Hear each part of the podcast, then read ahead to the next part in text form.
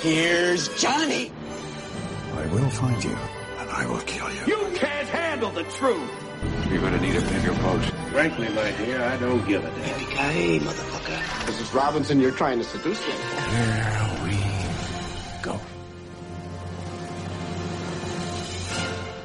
Hola, muy buenas tardes. Este, ya por fin jueves de palomitas. Este, con David. ¿Cómo estás, David? ¿Qué pasa, Juan Carlos? ¿Qué tal? Pues muy bien aquí, con ganas de hablar de la peli de hoy, como siempre. Pues sí, como bueno, ya nos estamos diciendo de qué vamos a hablar en la semana anterior, así que bueno, Cierto. quedamos en hablar esta vez de El pianista de Roman Polanski. Sí, película mítica de género bélico, bueno, no tanto género bélico, pero enmarcada en la Segunda Guerra Mundial. Sí, exactamente.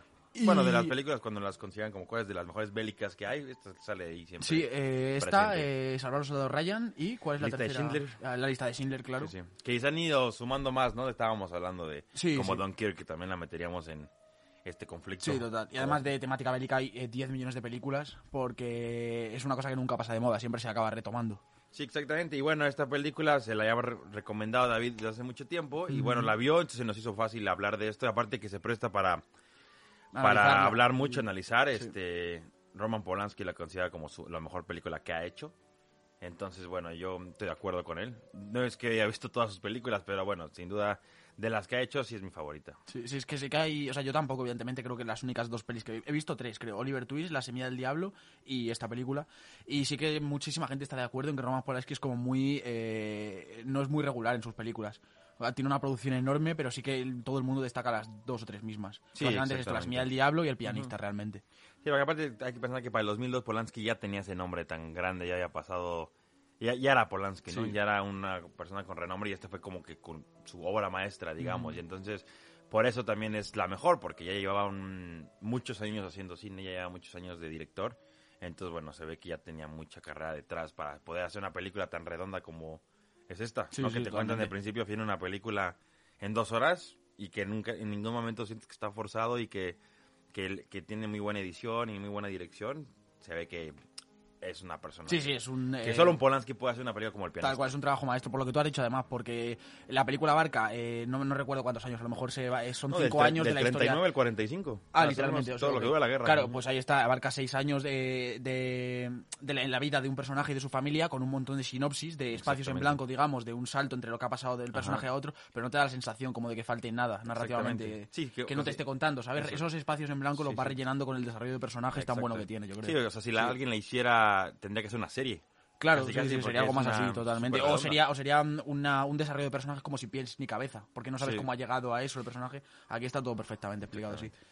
Y bueno, por ubicar un poco a la gente igual de, de Roman Polanski, el Roman Polanski eh, hay una referencia muy cercana a este, a este director en la película de Eras una vez en Hollywood, para que la gente lo ubique un poco. Que este director, digamos que es el, el que en su momento estaba casado con Sharon Tate, eh, que le sonará más a la gente quizá por el, el Por famoso Charles Manson. asesinato de, sí, bueno, de la secta de Charles Manson en las eh, Hollywood Hills estas. Sí. Y, y bueno, pues eh, fue, el asesinato se dio eh, no estando Roman Polanski en casa y perdió a la mujer y demás y fue pues algo muy mediático que igual le dio más renombre también a este señor en la época y tal. Sí, por le Sí, aparte igual de polémico director que Bueno, o sea, además ganó el Oscar a pianista y no pudo recogerlo porque tenía una orden de arresto en Estados Unidos. Vaya. Se lo tuvo que recoger Harrison Ford en su parte porque está diciendo que había abusado este o violado O sea, a abuso una- sexual de menores, abuso ¿no? Sexual, sí, exactamente. Sí, sí, sí, sí. Entonces, bueno, Polanski como director funciona, ya como persona ya no podemos Total. a- Pero bueno, hay que saber separar a veces al, al personaje del producto.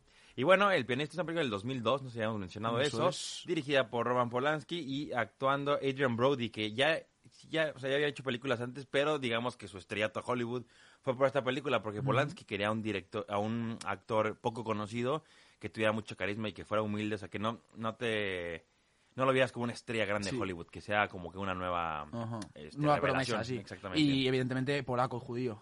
Cosa que Sí. también ayudaba. De hecho, ahí Polanski tiene un cuidado extremo con el casting de esta película, con todos los judíos, evidentemente. Sí, porque este es más personal para él, ¿no? Esta es una claro, película además, que él tocó vivir la guerra, su madre se murió en Auschwitz, él estuvo sobreviviendo durante la guerra de familia en familia, de en puerta Varsovia, en el mismo entorno en el que se basa esta película, prácticamente. justo por Estuvo eso en el gueto de Cracovia, También como a la hora de contar la historia que es más personal, ¿no? Sí, Es totalmente. Supongo que en verdad, y también relato ahí. su, su obra maestra, supongo que por el- con el cariño con la que lo habrá tratado, porque es algo, o sea, podría haber contado su historia, pero ah, decidió hacerla de, hacerla de un personaje contemporáneo como es este pianista, eh, Vladislav Spielman. Vladislav Spillman, eso es.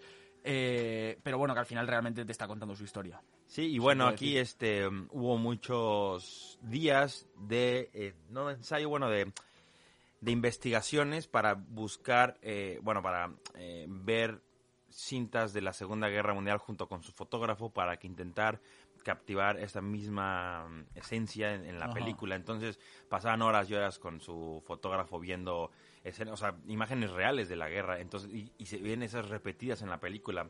De repente cuando estás viendo como que un cambio de escena o un cambio de plano para hacer esta transición, mete eh, escenas de tomas en la calle de gente que estaba comiendo en la calle de alguna forma en la que él lo pudo ver en la vida real. Sí, Entonces, total, bueno, o cadáveres ahí tirados. un poco el efecto este que hizo James Cameron con Titanic, que quiso captivar Ajá. tal cual, aquí lo hizo también este con la segunda, bueno, con, con Polonia en la Segunda Sí. Guerra Mundial. que en muchos casos este tipo de imágenes que tú dices como más de, eh, de transición eh, son eh, son mega perturbadoras en nivel pues eso que ves a un montón de niños tirados en la calle Sí. comiendo o incluso muertos y Sí. gente pasándoles por encima y te, te llega a plantear si la película está como magnificada. Pero es interesante esto de que sea literalmente sacado de, de escenas de documental porque te hace ver que era la realidad de, de lo que se estaba viviendo ahí. Sí, y es que básicamente es eso o sea, en la película vemos un poco como de background eh, pues todas las eh, calles mm, cada vez yéndose a menos derruidas eh, los niños muertos y tirados por la calle Exacto. pf, o sea, los vagabundos igual es una locura y realmente es pues es lo que se daba en ese momento.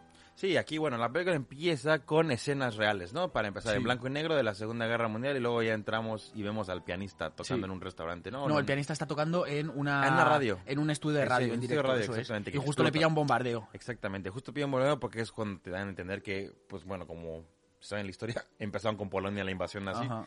Entonces, este, se ve esta invasión y un poco vemos a una humanidad sin saber qué está pasando, asustada, pero no al nivel de lo que les No, esperaba. esperanzada todavía. Esperanzada, Sí. porque era como, joder, hay que, hay que guardar el dinero y se preocupaban un poco más con, por lo material. Sí. Ahora, y nos van a mover, ¿qué hago? Este, me llevo el cuadro, me llevo la foto, hay que guardar el dinero aquí, no, guarda el dinero por acá. Total. Entonces, los ves que no tienen idea de lo que les espera. Sí, Y por otro lado van llegando noticias también de cómo el- el- la unión eh, estadounidense, británica y francesa y demás se va forjando y les llena de esperanza eso. Como, Sí, ah, exactamente, no hay ningún problema, fiesta, se han unido eh, avisan que Gran Bretaña y Inglaterra y. Francia, sí, no hay ningún problema. Exactamente, dijeron como, ah, ya por fin ellos metiéndose, seguro no pasa nada. Sí, totalmente. Y bueno, la historia dice todo lo contrario, evidentemente. Sí. Y Pero este, es que es parte de lo interesante de la película. Sí, Yo creo justo. como poco a poco, de a muy de a poco, nos va mostrando la perspectiva de la gente, porque prácticamente es una película como en primera persona, de la familia esta judía. Justo. Y es como en primera persona, como esta familia, eh, pues de primeras le pillas tú un poco a contrapié, Sí. está como dubitativa de qué va a pasar con esto, y Sí. poco a poco, pues eh, se les va, se van dando cuenta de que la situación es realmente jodida.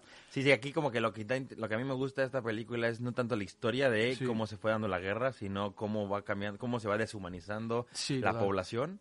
Este, porque ves a los soldados nazis al principio siendo soldados, nada más haciendo su papel de soldados, que es invadir y ocupar un terreno. Y después poco a poco, como van pasando los días, los ves siendo cada vez más sádicos. Total. Porque como que tienen cada vez permiso, carta blanca para poder hacerle lo que quieran a los judíos. Entonces ven cómo se van volviendo más sádicos, como ya los dejan de ver como a su nivel. Como persona, sí, totalmente. Entonces la evolución de todo esto en las dos horas y media, lo que dura la película, es increíble. Es impresionante, es lo mejor que tiene la peli, desde luego, tanto por el lado de los soldados, la deshumanización, como por el lado de ver cómo van perdiendo su alma poco a poco las familias y la gente que tiene que soportar la guerra. Y sé lo que tú dices, justo, o sea, se ve muy claro con eh, las primeras imágenes de la ocupación de Varsovia cuando eh, los nazis han llegado y simplemente han establecido su autoridad y han establecido pues que los judíos tienen que llevar un brazalete y andar por la calle fuera. Y a lo mejor pues eh, ven a un judío, bueno, ven Y al abajo padre, de la hecho, acera. y Sí, al bueno, padre, ven sí, al- ajá. justo por la- ven al padre de de, Spli- de Spielman. como se pronuncie, eh, y, y simplemente pues le, le dicen que, que no les ha saludado y que debería andar por la acera como mostrando autoridad. Y ahí ves el primer golpe, ¿no? Y le dan el primer golpe, correcto. que es pero un bueno, golpe que dices tú. Sí, o sea, es un golpe de ojo, cuidado, pero, pero Sí. bueno, realmente, ¿sabes? No, no termina de, des- de desencuadrar un poco Ajá. la situación. Y más adelante ya vamos viendo cómo, pues, jo- eh, vemos a los nazis ya casi felices y sonriendo con, eh, con sadismo en la cara Sí, sí, sí. y poniendo a bailar a lo mejor a, a los niños. Exacto, O- a humillar, ¿no? A un viejo con un niño. Sí, humillando a un vagabundo con unos niños, poniendo a bailar a, a los diferentes judíos que se van encontrando. Como que ya realmente es por la diversión y porque ellos se creen eh, por encima, realmente. Sí, exactamente, porque ya es, este, no es por seguir un orden, es nada para hacer un poco de esto, de humillación a los judíos y tratarlos como escoria. Sí. Y también es interesante cuando les presentan a la familia el mapa de cómo van a dividir a los judíos de los no judíos con el gueto, Sí. Que dicen, bueno, esto es nada más para separarnos, pero o sea, todavía siguen sin saber que les espera un, ex- un exterminio masivo en un campo de concentración, sino que Totalmente. aquí vamos a separarlos para que no estén conviviendo juntos, los judíos tendrán este sus trabajos y vivirán dentro del gueto y como que se las apañan Sí, sí, un sí. poco. a- Sí, de hecho- la familia se empieza a preocupar, ¿no? Porque dicen, "Ey, somos 400.000 judíos y aquí en este gueto caben 50.000 personas, ¿cómo le vamos a hacer? Totalmente. Y de hecho intentan zafarse un poco de eso consiguiendo unos permisos de trabajo que el, el protagonista Adrian Brody cree que puede ser lo que les mantenga en la ciudad todavía. Y se dejan la piel para conseguir unos, eh, consigue uno para el padre también, que además es interesante porque vemos como los permisos de trabajo, pues ya evidentemente como eh, los nazis han absorbido el país, la ciudad prácticamente, vemos como ya está sellado Y directamente sí, sí. por los nazis y como evidentemente pues han metido mano por ahí. Exactamente. Y, Y, aparte, no va a servir de nada al final. es- sí, justo, es que todo esto, como espectador que ya sabe la historia, sabe que nada de esto va a servir porque estás viendo que hay judíos todavía con dinero que se creen mejores que los judíos pobres Sí. y están los judíos policías que le están ayudando a los nazis a controlarlos y están ellos pensando yo wow yo como judío policía es que no me va a pasar nada solo tengo que controlarlos que se queden dentro del gueto y todo va a estar bien pero no saben que los policías judíos también les va a ir igual de mal Total, y realmente la policía judía eh, eh, incluso sabe a dónde van estos trenes, eh, a los campos de trabajo. Saben que que los judíos, sí, sí, eh, sí. incluso ya adentro, eh, creen que van a trabajar, a trabajos forzosos sin más. Pero los judíos, el judío que salva a Adrien Brody, Sí. Que también cabe decir que Adrien Brody al final acaba zafándose de esto un poco por su posición como compositor famoso y demás. Pues hay, digamos que un policía judío que le conoce por esto y les, le consigue salvar y le dice, no, no, deja a tu familia que van a, van a morirse, ¿sabes? Exactamente. Y ellos son totalmente, no son conscientes de eso para nada. Sí, o sea, yo, o sea, como policía te a pensar, es que si van ellos, seguramente vamos a ir Claro, nosotros sí, sí. Y así fue, ¿no? Acto Y así seguido, fue, tal cual. entonces, pero sí, Y sí, como dice David, ya se separa de la familia. Que bueno, antes de la separación de la familia vemos cómo empieza a haber caos, ¿no? Cómo se empiezan a... Para mover a los judíos a las zonas de los guetos, si no eras suficientemente... Si no, si no valías por ti mismo, morías, como Sí. le pasó al de la silla de ruedas. Cierto, sí. Que vemos a la un familia de viendo desde su piso enfrente del edificio cruzando la calle, una familia cenando y tocan los nazis, levántense. Y se levantan todos, excepto... un hombre un tetrapléjico, hombre lo que de- sea, ajá, sí. exactamente entonces muy fácil los nazis era como pues no puedes valer pues para afuera entonces Total. lo avientan del balcón como tres plantas cuatro Ujú, plantas sí. y obviamente cae al piso y, O sea, además es como una, una, escena súper sádica una escena literal rápida de hacer como y súper oscura no también, sin ningún tipo de- sí, fue como Sí, venga no, total. afuera ya estás y, y la escena como sacar la basura les costó un montón de, de mal rollo porque es un- está como eh, planteada muy fría sin ningún tipo de música ni melodía detrás silencio que lo único que oyes dos minutos después cuando termina es el grito de la madre horrorizada Exactamente. la escena funciona de lujo y además es como la escena que, que abre un poco digamos ya la- lo que todos conocemos de los nazis un poco la maldad lo, lo que de verdad quieren Sí, sí, sí. El fin que buscan Porque para los de judíos. que, aparte, claro, porque los, o sea, es que es raro, porque los levantan, al de la silla lo avientan, lo sacan a la calle y solo les digan, venga, corran. Sí. Y los empiezan a disparar y los matan Total. de todas formas. Es Entonces era para qué hicieron todo esto. Sí, fue- sí, total. Y luego, este, ya vemos como en el gueto, evidentemente no hay comida suficiente, entonces hay hoyos abajo de las paredes donde los niños caben. Y hay muchos niños que salen en las noches, intentan robar comida y meterse de regreso al gueto. Y aquí vemos una de escenas de las que me marcó a mí muchísimo. Que salen dos niños regresando de haber robado comida. Uno sí se logra meter Sí. y el otro niño lo llegan a agarrar de las piernas Sí. Justo cuando está cruzando la- el muro. correcto y está Adrien Brody por el otro lado Está Adrien Brody todo Intenta intentando salvarlo, pero niño. le, le dan tan fuerte de Pero cuando ya golpes. consigue llevar al niño al otro lado del muro, el niño está muerto, sí, sí, sí. Es- Joder, y esta crudeza con los niños la vemos mucho. O sea, realmente Sí, se sí, esfuerzan No sé- mucho cadáver de niño y Sí. mucho niño pasando hambre y demás. Porque, joder, al final es. eh, lo Sí, que- aparte Polanski que lo vivió de niño seguro fue un trauma que le total. dijo, es que yo no voy a censurar esto, había niños muertos, punto. Total. Yo quiero expresar esto en la película, que sepan lo que fue. Sí, y hay un montón de escenas interesantes de ese tipo también eh, cuando ya antes de moverlos, cuando ya los están moviendo hacia el gueto, antes de llevarlos a los campos de trabajo y demás, eh, se quedan como en una zona de, imp- de impasse ahí de espera en la que pues los, los judíos se van reuniendo otra vez y vemos que se reencuentran con el hermano y demás. Sí. Y en esto vemos también un niño que está haciendo negocio pues para sacarse unos reis, Sí, que son la moneda polaca de allí, y vemos cómo está vendiendo unos caramelitos de nada y los vende por sí. 20 reis o algo así, Sí, que en ese momento pues parece un dineral. Y, y vemos como el padre de la familia se compra uno o dos y los parte en cinco o seis trozos y le da un pequeño trozo a cada uno. Sí. Y, y es Y en esta misma escena en la que están esperando el tren, o, o no, irse Sí. hacia los campos, vemos a una madre desconsolada llorando en, la- en el piso, ¿no? Sí. Y, que, era- con- y que como durante que decía, 10 ¿por qué minutos no? eh, Que repite por qué, por qué, por qué, pero durante 10 minutos eh, de película real, probablemente, Sí. y en algún momento pues harta ya la hermana pregunta, eh, ¿esta señora por qué repite todo el rastro esto? Y el padre le cuenta que es que la señora estaba escondida en el sótano de su casa cuando entraron los nazis a hacer la revisión Sí. y tenía un niño, eh, un bebé, y el bebé no para de gritar, entonces la señora intentando silenciar al bebé acaba ahorcándolo. Sí. Y ahí tenemos a la Y señora de todas formas, sí, porque de todas formas Sí, los sí, pillaron. Sí, total, o sea, es, es Y es acojonante. el por qué lo maté si de todas formas, o sea, estoy aquí. Total, sí, sí, es tal cual. O sea, lo que hace uno por la supervivencia es impresionante. Y aquí es donde vemos, a la- aquí es- se van todos andando Sí. y ahí es donde el amigo policía judío salva a Adrian Brody. Sí, correcto. Hay, una escena antes, eh, también eh, muy impactante, en la que no recuerdo por qué, pero como que paran la marcha, digamos, y decide y, y dicen a cinco o seis aleatorios aparentemente pum, que se tumben. Y básicamente se tumban y tranquilísimamente le da un tiro a cada uno. Y vemos como el último, el, el décimo a lo mejor así que está tumbado ya que va a matar, ha visto como previamente han matado a los otros nueve, pero de repente justo el nazi se queda sin balas al matar al décimo. Y tenemos al décimo, espera, el nazi car- carga la pistola tranquilísimo, con toda la tranquilidad del mundo, y tenemos al otro pobre hombre Esperando que lo eh, maten. Esperando su puta muerte durante dos minutos. Sí. Y el nazi tranquilísimo, carga el arma y lo mata. Y es acojonante también. Ya sé. Sí, y seguro era porque, oye, van 106 Sí, sí, y en no el recuerdo, vagón era- solo caben 6. Total. Así que los otros fuera. Sí, sí, sí, Y yo no me voy a poner a, si no está yo no me voy a poner a reorganizar el equi a la gente que se va a subir o no. Correcto. Impresionante. Sí. Y ya después que se llega a salvar Adrian Brody, este, ya de repente está solo, ¿no? Total. Una Varsovia totalmente abandonada y él solo llorando, desconsolado de que sabe que a su familia la van a matar y que Sí. no lo va a volver nunca más en la vida. Y aquí empieza como un poco la supervivencia de él como personaje solo que se va topando con diferentes personas. Sí, Y, sí bueno, el- los primeros a los que recurre, no recuerdo muy bien el, el contacto de dónde venía, pero era una familia polaca que él conocía Sí. de antes, de su, Sí, a la que- de su reputación como pianista, que entiendo. Fue una de una chica rubia, ¿no? Que Sí, dice- justo, es que ella es la que le dice al principio de la película que, oye, me encanta cómo tocas piano, eres mi ídolo", Vale, vale, cierto, sí, sí, sí. Pues no, pues ahí está la conexión.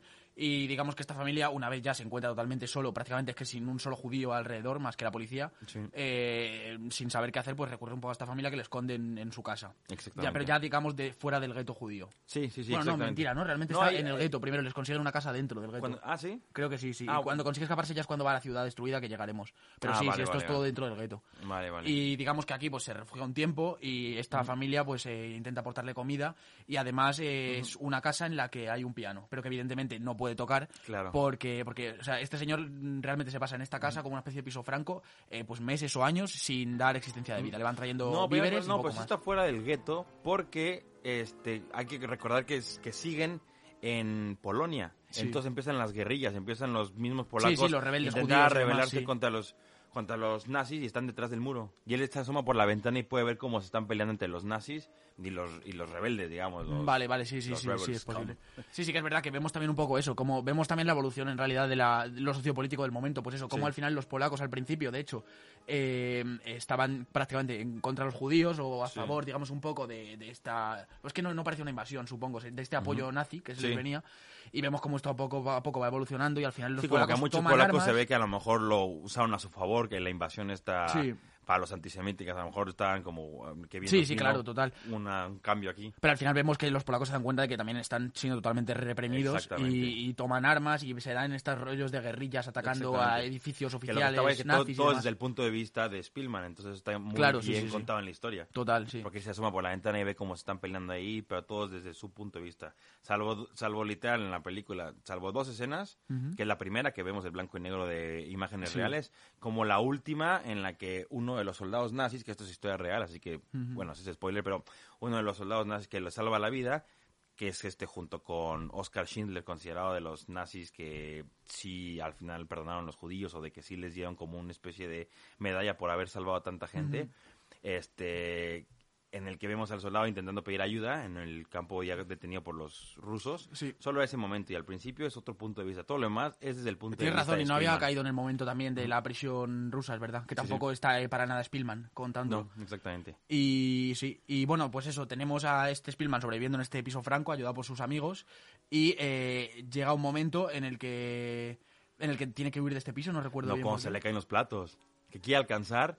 Sí. Está, ya está, como que le, le daban comida cada semana y se ve que con el tiempo ya no podían ni a dejarle comida o porque ya no querían o porque yo qué sé. Entonces llega un punto donde ya solo tenía cuatro frijoles que los avienta ahí a una olla y los llega a hacer y muerto de hambre alcanza a ver como hasta arriba de un mueble algo o piensa que alcanza a ver algo y por intentar bajarlo se le caen todos los platos encima. Entonces el una vecina se entera Sí. y la vecina, ¿quién eres? "Eh, ¿Dónde están tus papeles? Sí, pero esto, realmente es porque eh, Spielman va a, va a huir del edificio porque ha visto que ya eh, las patrullas nazis están empezando están a entrar a los... estos. Entonces, justo cuando va a salir, eh, se encuentra con una vecina que Ese dice, ¿quién eres? No sé personaje. qué. Sí, que, que menudo hija de puta. Me ha recordado bastante a la actualidad a esta gente que, que gritaba por la ventana por no llevar mascarilla al principio de la cuarentena y demás.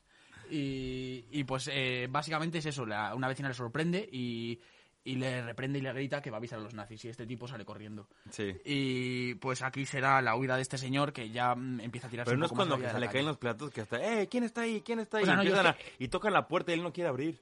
Mm, Sí, pero eso, eso, eso pasa. O sea, yo recuerdo que en algún momento eh, Spielman eh, abre la puerta después de coger el abrigo, como yéndose con mucha prisa, y la señora le sorprende fuera, pero como en la esquina, no habiendo llamado a la puerta. bueno.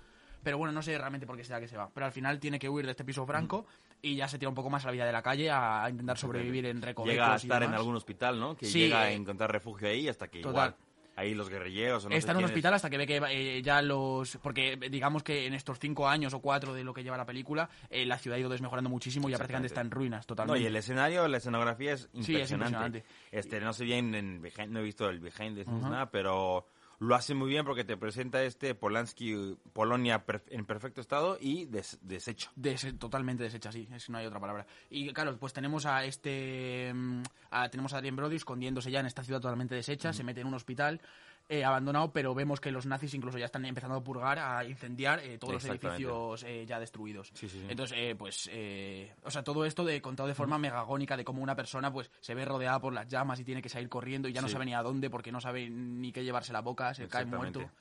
Eh, le tenemos en varias situaciones así. También, eh, digamos, moviéndose entre edificios que están siendo ya totalmente bombardeados por tanques y demás, para reducir la ciudad a lo mínimo.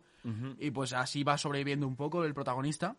Eh, hasta que consigue esconderse, no recuerdo muy bien dónde, en un sitio... Pues quién sabe, en una Sí, parte, una en- ciudad- de parte de la ciudad Total, destruida, en otra no ruina sabes- nada más. Yo creo que también, apro- ah, o sea, aposta, ya no sabes ni dónde está. Sí, ese no es el punto, el punto es que para está causar el... ahí sobreviviendo en una casa bombardeada que llega a tener como una especie de escaleras en un ático, Sí. ¿no? Escondido ahí.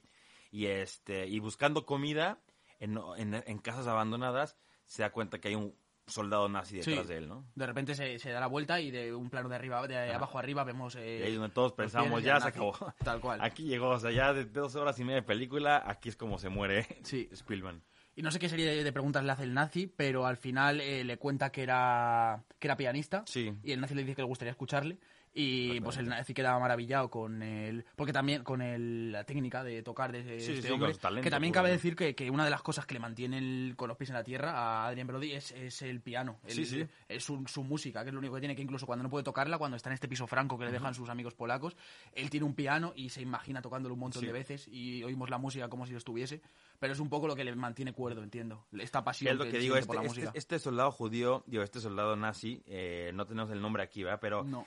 Tiene su propia historia, o sea, este tiene una propia película, un Ah, propio vaya. documental, porque fue una persona que ayudó a muchos judíos a sobrevivir la, la, la guerra. Entonces, bueno, es importante mencionar que este, que además de que Adrien Brody haya sido tan talentoso, bueno, el- Spielman haya sido tan talentoso con el piano, que obviamente le ayudó mucho a, a sobrevivir y a que la gente se sintiera, o que o, o la gente dijera, es que esta persona vale la pena que sobreviva Sí. porque es demasiado bueno. Este, es muy importante mencionar a este soldado nazi. Sí, totalmente. Y al final, pues eso, este nazi se queda maravillado con cómo toca eh, y decide perdonarle la vida, Y básicamente. darle de comer. Eh, y darle de aparte de comer, darle, ¿no? Sí, y, y darle eh, un abrigo. Sí, le da, una- le da un abrigo, le da pan, le da mermelada. Me acuerdo mucho de la Sí, mermelada. no, no recuerdo que le da, hizo que la he visto. Porque aparte creo que como que, bueno, porque cabe mucho mencionar que empieza con muchos colores, ¿no? Y, y Sí, empieza a ser mucho más oscuro, mucho más grises, conforme Sí. va haciéndose cada vez más desastre. Pues la mermelada resalta mucho porque es súper roja, entonces sí resalta mucho con el Ah, contraste. claro, claro, lógico. Sí, sí, eso es muy importante. Es verdad que la película empieza pues como con tonos cálidos, normales y demás, pero se va enfriando según van entendiendo la situación que están viviendo los judíos. Y luego termina con un tono cálido cuando lleguemos también al final. Sí. Pero realmente cuando de verdad se nota y se pone la película prácticamente a blanco y negro es cuando eh, este cuando nuestro protagonista tiene que escapar de- del piso franco y ya empieza a meterse en la ciudad y a vagabundear. Ahí vemos los planos estos eh, amplios de la ciudad totalmente destruida que son eh, blanco y negro, como quien Sí, sí, dice, sí. y totalmente fríos y desoladores. Y Sí. Y bueno, le salva la vida y Eso este es. ya por fin entran los, creo que son los rusos los que Sí, entran a Polonia, sí, ¿no? sí, sí. Porque bueno, justo saben. De hecho, ya se dice previamente de, o sea, Sí, creo que ¿no? el, el mismo nazi le avisa de que los judíos ya están, de que los rusos ya están entrando y de que los va a tocar eh, retirarse Ah, y demás. Exactamente. Y este Adrian, bueno, eh, Spielman reconoce porque entran con el, con el himno nacional de Polonia. Ajá. Entonces por eso reconoce, se anima a salir a la calle. Pero tenía tanto frío y alguien, un soldado nazi, le había dado su abrigo. Total. Entonces aquí es donde David Joder, yo se vi puso esta un poco de malas. Sí, sí, no, realmente yo estaba viendo esta peli con mi compi de piso y estábamos literalmente los dos eh, gritando al protagonista, pero tú eres tonto, ¿cómo te pones ese abrigo después de lo que te ha costado llegar hasta aquí? Pero, pero claro, bueno, a ver, quiero decir, comprensible dentro de todo, como toda esta vorágine de confusión sí, que está no se viviendo el ni qué protagonista. tiene puesto. Claro, obviamente, solo quiere seguir vivo. Y claro, aquí sale, por lo que tú has dicho, y se dirige a una especie, a una familia o a una pareja de, Sí. de polacos que al verle con el abrigo se acojonan Sí, sí, y, sí. y- y avisan a los rusos. Entonces, Sí. eh, a este señor le toca escaparse un poco, pero al final eh, convence a estos rusos de que. Se empieza a gritar, no, no, no, no, no soy. Sí, Entonces, ¿por qué tienes el abrigo? Tengo frío. y ya está, sí, tal cual. Y al final, eh, pues eso, consigue, consigue zafarse. Y, y, bueno, al final vemos una escena final en la que en la que está dando de nuevo un recital de piano. Sí, y, vuelve toda la calidez y toda la iluminación que, que tenía la película al principio. Y, y aquí además nos introducen un poco pues eh, como unas, eh, unas puntas finales de pues diciéndonos que este señor fue real, que fue un pianista y que esta historia se dio y se enmarcó de esta forma. Y justo el verdadero Spielman se murió mientras en que estaban 2000. en o sea, ya estaban en preproducción, a lo mejor ya sabía que iban a hacer su historia, a lo mejor ya había aceptado el guion, lo que Entiendo, fuera, sí. Pero se murió, no logró ver la película, pero bueno, su nieto, que sale, es uno de los niños del gueto, Ah. sale ahí en la película y bueno, eh, yo espero, yo creo que... Supongo que es algo de lo que estar orgulloso, sí, claro, sí, sí, sí. Un detalle del que, este, del que cambió un poco Polanski, solo fue un punto que dice, cuando el amigo, bueno, el amigo policía judío le salva la vida, que le dice, no corras. Sí. Es porque eso se lo dicen a Polanski, pero en la vida real a Spielman sí le dijeron, corre, Ajá. huye. Sí, sí, total. Pero a, a Polanski le dijeron, no corras porque para que no llame tanto la atención. Claro. Y así es como huía este Polanski de los, bueno, de esta época. Sí, pero realmente, o sea, no tengo ni idea, pero entiendo que eh, Polanski se apoyó mucho en Spielman, lo, lo poco que pudiese, que estuviese preproducción la película. Sí, exactamente, Para, claro, claro. para solimentar lo Sí, que, sí. lo que nos contó. Solo quería meter yo creo que sus detalles de lo que él claro, a sí, sí, sí. Sí, pero quiero este decir, eh, ¿sabemos si Spielman, el Spielman real llegó a colaborar un mínimo en esta película? Yo creo que sí, o sea, yo creo que algo, Más allá lo menos del la familia, lo con la los historia. hijos de, Sí, sí, oye, esto me contó mi Claro. padre cuando tal, porque a lo mejor, digo, Spielman creo que tenía 89, tampoco está tan Mm, grande, ya. pero bueno, o sea, el punto es que, este, es una película, no sé si la aceptó la familia, pero está muy bien hecha, puede ser una historia ficticia, lo que sea, pero a mí se me hizo, Total. digo, ayuda a que sea una historia real. Sí, sí, sí, sí, como siempre, realmente. o sea, pues, lo que realmente ayuda más de que sea una historia basada en hechos reales, que muchas historias nos las venden como con este claim, realmente es eh, la crudeza, o sea, y la, la sensación de realidad De esta historia real, ¿sabes? Que por mucho que te ves en una historia basada en hechos reales, puedes ver un montón de de mm, narrativa inverosímil que, Sí, que a sí, ti sí. de saca de la realidad, pero aquí es que totalmente con los pies en la tierra. Es Sí, una y es lo que yo- a mí lo que más me gusta de esto es que es una película como eso, de, de fin a, a- de principio a fin, súper bien contada, súper redonda. O sea, eso el detalle, los pequeños detalles que se estén peleando por dónde guardar el dinero, Sí. cuando no, sea, cuando no se han dado cuenta lo, lo poco importante que es eso. Es que eso es lo bonito de la Eso es película. lo sí, sí. increíble. Está Que hasta, increíble. hasta el final ya dice, no sé qué reloj tenía, que, le- que se lo vende para conseguir dinero. Y, le, y, le- y se dice, "No, es que es más importante la comida que el tiempo. Sí, O sea, ya me da igual Sí, le- te vas a comer ese reloj, te vas a comer el piano. sí. Total. Y es que, es que es eso, es que, o sea, es una película enmarcada en un contexto que- del que estamos hartos y del que estábamos hartos ya entonces. Yo creo en el 2000 ya habían salido un montón de películas bélicas, un montón. Sí, sí, sí. Y segui- siguieron saliendo y seguirán. pero, pero es que es, es la película, la maestría con la que trata las, no tanto las relaciones de la familia, que sí al principio, pero es el desarrollo de un personaje y el cómo se va enterando de la situación Exactamente. dentro de esa confusión tan loca. Sí, porque es, Y- o sea, y la crudeza de la guerra, joder, Las comparas con pe- películas bélicas, pero no tienen nada que ver con Total, Don no. Kirk, no tiene nada que ver No. con sal- sal- salvando al Es una película más Ryan. costumbrista, más humana. Exactamente. Pero sí, totalmente. Pero y por eso se ve tan fresca, o sea, aunque Sí. sea tan manido el contexto que toca. Y sí. bueno, esta película está en Amazon Prime Video. Bueno. Eh, sí, supongo que de las mejores películas de Polanski. O sea, yo también Sí. Y eh, en Movistar Plus también, ahí fue donde Sí, la ahí está. Sí. Soy muy fan de La Semilla del Diablo, pero, pero bueno, en cualquier caso, sin haber visto muchas más, también firmaría esta como su obra maestra. Sí, exactamente, sin duda. Y la ventaja con Polanski es un tipo eh, Kubrick o es un tipo este Coppola, que le gusta jugar con diferentes géneros. Sí, Te totalmente. presenta, o sea, no- no la comparen con la semilla del diablo. Sí. No es como Tarantino que siempre sigue a lo mejor el mismo es verdad, hilo. sí. Aquí es, le gusta con géneros, explorarlos y darle su propio tratamiento. Y muchas veces coronándose prácticamente, los tres actores directores que has dicho, llegando, tocando un género y coronándolo prácticamente. Y aquí también se da el caso, con la peli de terror Ajá. que él hizo y con esta película bélica, bueno, si la podemos llamar así, eh, se coronó totalmente. Sí, Así que bueno, la Y recomendamos muchísimo. Si no sí. la han visto, véanla, este, pero véanla hoy. O sea, es, sí, ya- es véanla ayer. verdaderamente Total. buena. O sea, es una... Sí, sí así pasará que la historia como de las mejores. Y bueno, importante, ya lo he mencionado, ¿no? Ganó el Oscar Adrian Brody. No lo habíamos mencionado, Ah, tres bueno, Oscars. Gana Eh, Oscar Adrian Brody, Polanski. Sí. ¿Y qué? ¿La música? Y eh, no recuerdo ahora mismo, te lo digo. Fotografía. Eh, guion adaptado, mejor guion adaptado. Ah, porque cabe decir también Ok. que eh, Spielman eh, había escrito unas memorias suyas antes. Ah, de hecho, a esto contesta prácticamente mi pregunta, la que te he hecho yo a ti antes. De que si Spielman sí. eh, escribió unas memorias sobre las que se, se inspiró totalmente ya Polanski. Entonces, pues sí, ahí está. Eh, Ay, ganó la Palma Oro por lo que estoy viendo Y la. Palma de Oro. Toma. Sí, cierto. Pues mira, bien este por la película, porque por Polanski no puedo meter mis manos al fuego. Sí, así que eso, todo el mundo que quiera ver una historia humana eh, de evolución guay de personajes y Sí. que encima con un contenido histórico y, y un aporte histórico Sí, guay, sí. ¿sabes? Realmente. Exactamente. eh, que tienen por esta película, que es, o por lo menos de- del contexto en el que está enmarcado, de lo mejor que yo he visto. Sí, sí, sin duda alguna lo pusiste. Así que pues Nada eso ha sido un poco el pianista. Sí, sí. Eh, en Amazon Prime para todo el mundo y en ¿Tú la Movistar Plus. Sí, hace mucho. Almu ya la vio hace mucho. ¿Y apruebas? también Me gusta mucho Almu. No me acuerdo bien. Sí, sí, sí, hace mucho es un peliculón. Vale. También me gusta mucho de Pol... Ah, no, iba a decir de Polanski una cosa que me iba a inventar, pero nada, Voy a empezar con sus datos falsos. Ok, sí. Ya está despistando a la es que audiencia. Polanski se casó con Nicole Kidman. Ya, ya, ya. Sí. Gracias, Almu. Bueno, Eh, vamos un poco eso con fue Polanski, de- una novedad. Y Bueno, yo quiero sí justo mencionar la, el tráiler de Friends, creo que se está hablando mucho, Ajá, o por lo menos lo he visto repetido en todas mis redes sociales por todas las personas yo. que conozco. Yo tengo que reconocer que yo fui un fan número uno de Friends, me lo sé de memoria. Es cierto que a raíz de The Office dejé un poco al lado Friends, pero lo tengo muy presente porque lo repetí constantemente en DVD, lo veía siempre. Entonces, bueno, sí es una, es algo- una reunión que no sé si me ha gustado o no, pero bueno, que sin, sin duda la estaré viendo el 27 de mayo que esté en HBO. Ahí está siguiendo la tónica de todas las series de los 90 que están volviendo con una última temporada en 90-2000 es ahora. Ya No como una reunión, es como lo hicieron con el Fresh Prince of Bel Air, Ajá. Que es los reúnen y hacen algún tipo de sketch. O sea, no es un capítulo nuevo. no es tanto, vale, vale. Creía que era como seguir Sí, la no, no, narrativa los de la juntan, serie. les van a hacer unas preguntas. Vale, eso está guay. ¿Qué fue el fenómeno Friends? Y van a hablar un poco de lo que fue el, esto. Y hacen algún sketch, alguna cosa de... Más interesante, por lo menos, sí. Sí, exacto. Porque, ¿qué- o sea, ¿de qué se van a reunir? Ha pasado mucho tiempo. Que Ya. no, no quieres ver a los personajes y otra vez quieres mejor esto. Justo que nos cuenten un poco qué fue la experiencia de... Total, no sé, yo de, esto. de esto estoy un poco fuera, la verdad. He visto capítulos sueltos, conozco a Phoebe. eh, eso es lo único que puedo decir. Bueno, a Jennifer Aniston la conoces. Ah, también es verdad, sí. Porque- pero porque es muy famosa. Sí, y ya está.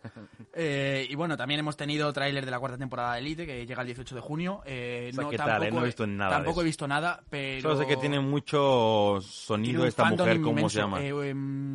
Esther Expósito. Este después solo Joder, sé... exagerado lo de Esther Expósito realmente. O sea, no sé cómo se ha dado ese, ese fandom que ha conseguido. O sea, Sí, sí, evidentemente... fandom y que la están, pero es, pero que ella ya no quiere que la sexualicen. Ya, Porque empezó como total. que muy. Pero no creo que por parte de la serie como tal. No, o sea, yo no, creo que se ha dado por los fans realmente. Eso, luego. justo, sí, por los fans. Sí, sí, sí. Y, y bueno, y, y quizá haya puesto un poco de su parte, porque yo lo más viral que recuerdo de esta chica es un vídeo suyo, no sé, de TikTok o lo que fuese, de ella bailando, como contorneándose. Y claro, esto, los fans, que son la mitad niños, para que no vamos a ganar eh, 14 añeros pajilleros, pues claro, tú les das un, un contenido así y lo van Sí, a sí, llevar, sí. ¿sabes?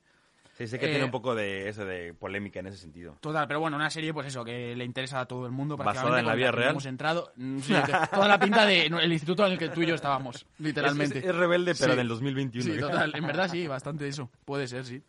Eh, y bueno, vamos con una que, que nos mola mucho a los dos, yo creo. Bien. Eh, Batman vuelve Eso. con eh, una serie animada, con el mismo corte además, es, suponemos que la que tuvo en su momento la de Paul Dini y Bruce Timm, la más mítica. Se ve muy bien este Batman. Porque ¿eh? vuelve a ser realizada por Bruce Timm, el dibujante y, y- y contador de y narrador, digamos, eh, de, de DC. Y, y también está valada por Matt Reeves, el nuevo director de la película de Batman. Y Que es como volver a ver al primer Batman, ¿no? Y además, Con aparentemente, lo único que nos han dejado ver, 2021. claro, total, lo único que nos han dejado ver es un póster promocional eh, con la estética del Batman de animación, digamos, pero como el Batman de los 40, o de Sí, la sí, época en la que salís, el de Bob Kane y Bill Finger, digamos, el más clásico de las orejas largas, el más ridículo, se puede decir, el más pulp. Y pues no vas- sé si el más ridículo creo que sigue siendo Adam West, ¿eh? el del 66. Ah, eh, también es verdad, sí, sí, sí. Joder, es que sí, me olvida de su existencia a veces. Eh, entonces, pues con muchas ganas de ver un mínimo más de esto. A ver que se cuece, porque realmente la serie de Batman de animación es igual el mejor producto animado que sea para mí que se ha dado. Eso, Sí, la evidentemente es una opinión muy particular, pero bueno, objetivamente es serie de culto, la de Batman. Entonces, eh, pues muy pendientes de eso. Eh, ¿Alguna cosa más así? Bueno, estoy viendo aquí el trailer de La Calle del Terror, una Sí. antología de R.L. Stein. Él es el que escribió Es- los libros de. Goosebumps. Eh, co- pesadillas. Justo, correcto, lo conocías. porque lo estuvimos hablando yo- el otro día, sí, te dije lo de pesadillas. yo Pero tenía- claro, yo con tenía todo el merchandising de- Vale, pesadillas, joder, pues- tenía el calendario, Sí, sí, tenía yo, yo los es que tenía un montón de libros. libros, Aquí yo cuando todo. tendría eh, 10, 12 años, a lo mejor Steam. Pass, me pegó muchísimo con pesadillas que era un poco como terror para adolescentes. Sí, para pero eso. no dejaba de estar guay, lo que yo recuerdo. había hasta una serie. Sí, claro, había una, serie que la serie yo la recuerdo eh, vomitiva. Ah, me acuerdo además. yo sí la veía porque tenía 8 años me daba miedo, ¿eh? O sea, yo me acuerdo de la serie de que mi padre alquilaba cuando los VHS, mi padre alquilando VHS y yo poniéndomelos el viernes y pues eso, no pudiendo dormir después. Y Sí, me sí. acu- me acuerdo el del maniquí, ¿no? El, el, el- Joder, no me Ah, acuerdo, ojalá acordarme de alguno, pero... y yo me acuerdo que estos libros los tenía, tenía las versiones en las que tú podías cambiar la historia dependiendo de la página. Ah, que sí, aventura gráfica. Bueno, no Era buenísimo. pero sí, quieres, quieres que el Vas a la verdugo suba las 24, escaleras, vete sí. a la página. Total, estaba guapísimo. me encanta. Y tenía el calendario que cada vez que le rascabas a un día salía un olor ahí feo. Este huele a vomitada y todos. "Eh". Sí, no, no, estaba increíble. Ah, pues puedes hacer algo, ¿qué? Entonces, o sea, no es tanto una antología como una especie de trilogía, en- o sea, de, de tres películas en una, Ajá. que construyen al final una gran historia, que va a sacar como semanalmente, creo, en tres semanas se lo ha quitado. Y van a ser más que series, eh, va a ser, digamos, una pequeña historia más formato película. Ah, bueno. Supongo que sí, que tendrá un corte más adolescente y tal, pero bueno, como este señor es interesante. Bueno, como Netflix final- que tiene el boom de Stranger Things, Dark, va a ser una mezcla ahí de Puede ser, adolescente, habrá que verla, para adolescentes, ¿no? Un Sí, poco. yo por nostalgia le voy a dar la oportunidad, seguramente. Sí, sí, y ya sí, está. seguramente. Y bueno, van a sacar el trailer de la- del mejor Drácula que, han hecho. Literalmente, sí. Hotel Transilvania 4, Transformanía. Ahí está. Que se ve una, una historia bastante interesante, ¿no? Sí, o sea, ya la verdad es que pocas más vueltas le podían dar a este universo, Sí, yo creo. Claro, a mí lo lograron. Pero mira, yo de hecho, ¿eh? a raíz de esto me han entrado muchísimas ganas de verme las otras tres películas, Sí, porque la, la tercera todavía no me la he visto, de hecho, y me gustaría repasar la 1 y la 2. Buenísima Y tengo unas ganas ¿eh? que flipas. Y este trailer se ve guay. Es ya el final de la saga, creo. Exacto. Cosa que se agradece también, ¿sabes? También, Que- sí, sí, que, no, que no sean tan ambiciosos. Y, que, pues no, eso, que aquí muy lo interesante es que ahora los monstruos se convierten en humanos Sí. y el único que es humano se convierte en monstruo. Correcto, eso Así es. que bueno, va a estar interesante ver a Drácula y que puede ver el sol ya por fin y que Sí, y además literalmente... puede volar y se ve con un aspecto ya más viejo. Total, y esta serie, o sea, estas películas, a- para mí en particular, que me molan muchísimo tanto los monstruos clásicos de la Hammer como todo lo que rodea el universo de monstruos, tanto el universo en como una después, sola. me parece eh, la serie que mejor referencia a los monstruos clásicos y que mejor los trata y que más como cariño lo transmite. Exactamente. Porque te estás riendo de todos ellos, pero como con unas referencias tan específicas y los personajes tan bien tratados que se nota que, Sí, eh, la gente que ha creado esto les flipa el, el cine de terror clásico, ¿sabes? Mira, aparte, para los que les gusta verla en su idioma original, es todo el séquito de Adam Ah, sí, Sandler. no- o sea, no- vemos ahí detrás a Steve Buscemi. A Steve Buscemi es el lobo. Tenemos a, a Kevin... No cómo se apellida.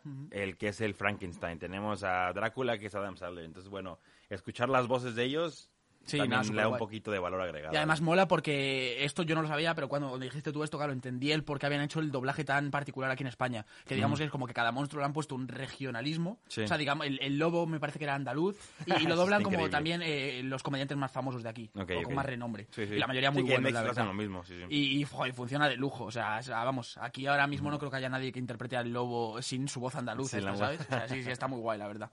Así que nada, esta también, eh, pues eso, tanto para niños como para señores de 55 Sí, años que hayan visto El. Hombre Lobo de la película clásica, ¿sabes? Viene bien O sea, para todos. Totalmente. Eh, y bueno, eh, también ha habido un tráiler de Snake Eyes, eh, El Origen, es un spin-off de G.I. Joe, De del G.I. típico que, que todos los niños, yo creo, supongo que un- quizá un poco ya más mayores que yo, más de treintañeros, de más, igual más de tu edad, eran... Sí, los J. Joe. Sí, correcto, yo los conozco por mi padre más bien, pero, Pero yo conozco el juguete. Sí, O claro, sea, no más allá de la historia. O sea, yo creo que realmente sale de los cómics. Ya, O sí, de- pero de- es que yo de historia no me sé nada. No, claro, yo tampoco, Me gustaban no los juguetes de J. Joe Claro, sí, ahí, sí, pues no sabía qué No, yo no tenía pasado ni- tenía este juguete. Sabías quién era el malo porque Sí, llevaba claro. una cobra dibujada y quién era el bueno, ya está, total, sí, sí, yo igual. Pero hasta que sacaban las películas, creo que la primera que sacaron fue con Channing Tatum. No recuerdo, o sea, eran de Y- renombre, ¿no? No estaba de rock incluso por ahí. No Es sé, pero la primera con Channing Tatum y me gustó. La segunda, matan luego luego al personaje de Channing Tatum y se queda como principal. No he visto no la segunda, juraría.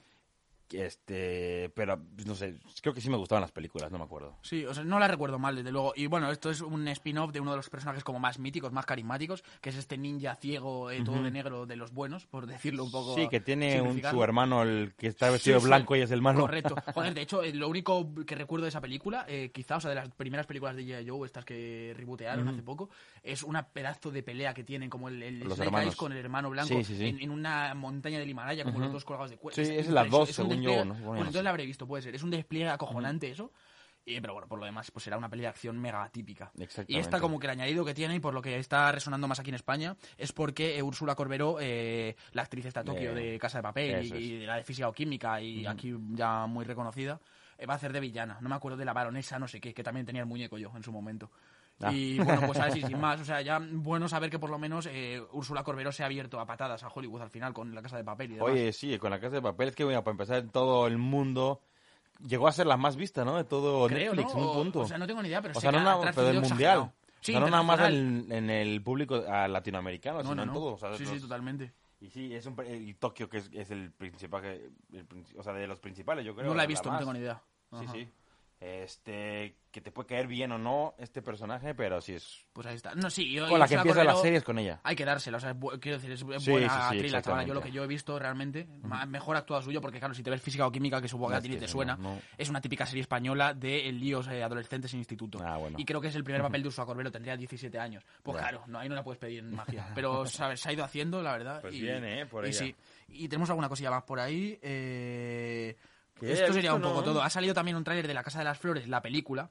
Que, que bueno, que no sé, ni he visto la serie realmente, ni sé el este que ha tenido, pero bueno, por comentarlo, digamos que la bueno, serie... a Almu sí le gusta, pero yo no sé. Sí, ¿verdad? Ah, cierto, la hemos perdido. Pues bueno. Sí, yo tengo también algún conocido por ahí que la ha estado viendo y demás. Y la serie, pues eso, eh, parece como que va a complementar lo que te contaron en los capítulos, pues va a ser un cierre, sin más. Sí, un poco con lo que están haciendo varios ya. Sí, ¿eh? ¿no? Ya Sí llevan verdad que es varias cierres como de, la con tónica, películas, ¿eh? sí, sí, sí, O total. sea, los de Downton Abbey hicieron esto, las de Sex and the City, eh, la de que esta que le gusta a Jean, ¿cómo se llama? Bl- Bl- Black Spot. No. No, no sé. No, la de Sense8, que también la tuvieron que terminar con película. Pues bueno, es una forma a lo mejor más barato para terminar. Total, quizá porque eh, no, no, o sea, les cancelan la posibilidad de seguir con Sí, la serie, ¿no? O sea, es como más un parche que una sí, forma sí, como de- yo creo que es eso, es un parche. sí, no es que alguien que, ay, ya quiero dejar Claro, o de sea, ganar sería más dinero. lógico al revés, realmente, Sí. ¿sabes? Que un formato película pase a serie, que es lo que está pegando Ahora más ahora. los Anillos que van a hacer este... Total, sí, sí, sí. Exactamente. Justo.